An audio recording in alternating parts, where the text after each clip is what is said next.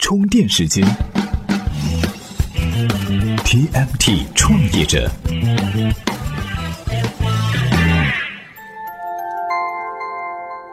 专属于创业者的行动智慧和商业参考。各位好，欢迎收听 TMT 创业者频道。最近这段时间哈，在线音乐产业可是发生了不少大新闻呐，差不多快超过去年一年的总和了。先是流传着阿里音乐将砸重金承办天后王菲的演唱会，紧接着那边的海洋音乐 IPO 失败，转而投向了 QQ 音乐的怀抱。从此，腾讯手握 QQ 音乐、酷我和酷狗，坐稳了江湖大哥的位子。不过，后起之秀网易云音乐也没闲着，开启新一轮的融资，并且估值八十个亿，同时呢，用户也破了两个亿。用户破两亿是个什么概念呢？QQ 音乐用了十一年的时间，现在的用户是四亿多，而网易云音乐在短短三年间用户就达到了两亿。这看起来似乎是一个年轻小伙和中年大叔的 PK。大叔有钱有人脉有资源，但是小伙有干劲儿，不服输呀。最后还真指不定是谁赢。不过，眼看着网易云音乐正在奋起直追，紧咬着大哥不放。这两天却传出一手打造了网易云音乐的王磊已经是离职出走的消息，这样一来，没有了灵魂人物的网易云音乐要何去何从呢？出师未捷的网易云音乐会不会趁着能卖个好价钱的时候卖身呢？今天的 TMT 创业者，咱们就来聊聊这个话题。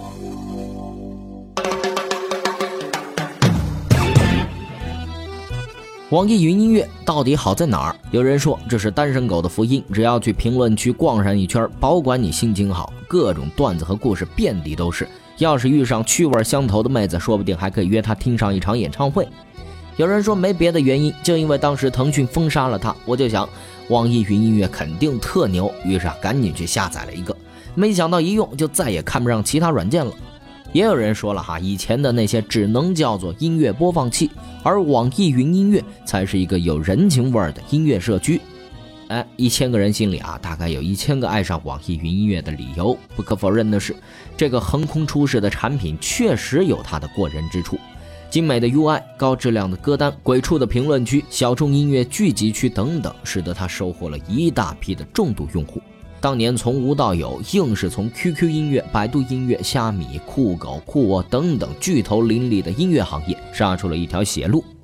这边风景看着独好，但是另一边有人却开始唱衰网易云音乐。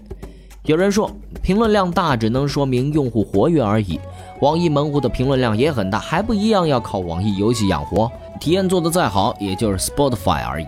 Spotify 体验比网易云音乐更好，月活用户破亿，付费用户三千五百万，却仍然是远远不能够盈利。很难想象未来的网易云音乐也能够靠体验盈利。还有人说了，单就版权这一项就够网易云音乐干叉的了。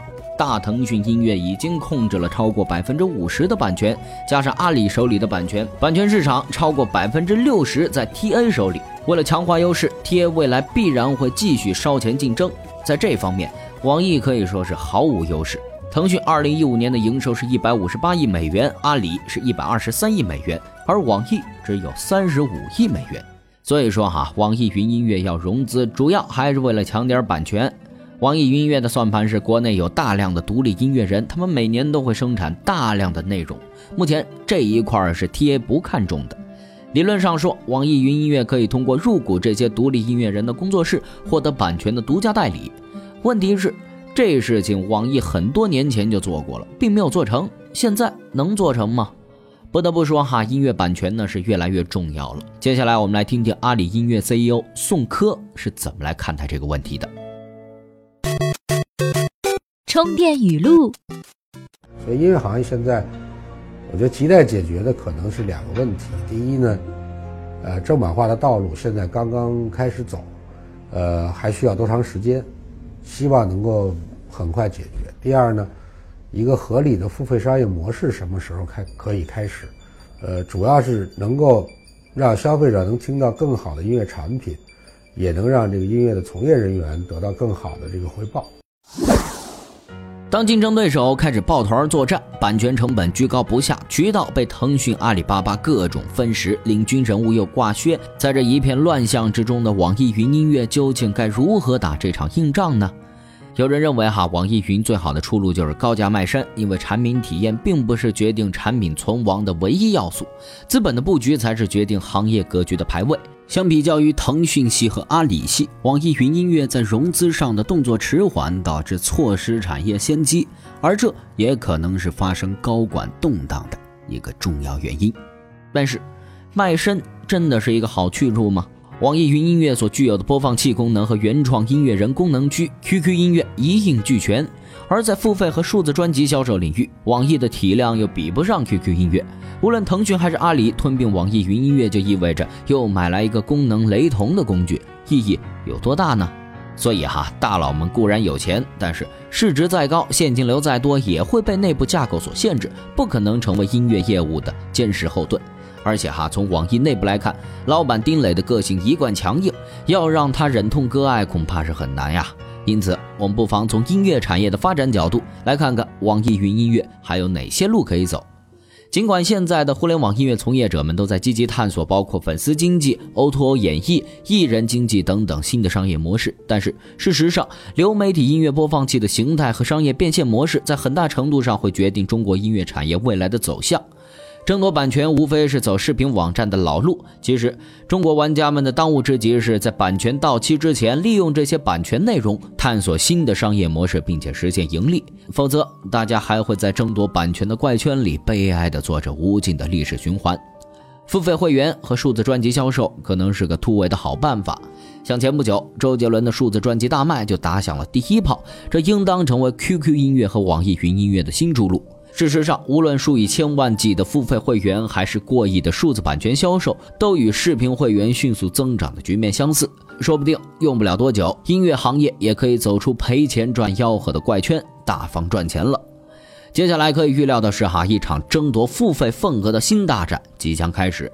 究竟网易云音乐会如何应战呢？我们一起拭目以待。今日关键词。好，充电时间。今日关键词：音乐版权。音乐平台走过的路似乎是当年视频网站的老路，先是轰轰烈烈的版权战，随后开始争夺付费份额。有人说，不管你愿不愿意，视频的付费时代还是来了。想必现在哈，大家也有这样的体会：不管你愿不愿意，有的歌你不给钱还真是听不到了。有人说哈，听了大半辈子的免费歌，现在眼看着好日子就到头了。不过，对于广大的音乐从业者来说哈，可以说是终于熬出了头。这条历经艰辛的音乐正版路上，饱含了无数人的辛酸泪。究竟数字音乐的付费时代是如何一步一步走来的呢？今天给大家推荐的文章呢，就讨论了这个话题。您只要在充电时间的微信公众号回复“音乐版权”，就可以找到这篇文章了。本期节目由库里企划编辑老邓 News 老彭监制。感谢您的收听，我们下期再见。互联网云笔记工具产品印象笔记已经成为充电时间战略合作伙伴，所有充电时间会员将获得一份印象笔记提供的价值一百四十八元的高级账户。在充电时间的微信公众号回复“印象笔记”四个字，查看领取详情。关注微信公众号“充电时间”，加入专为商务人士打造的智慧族群。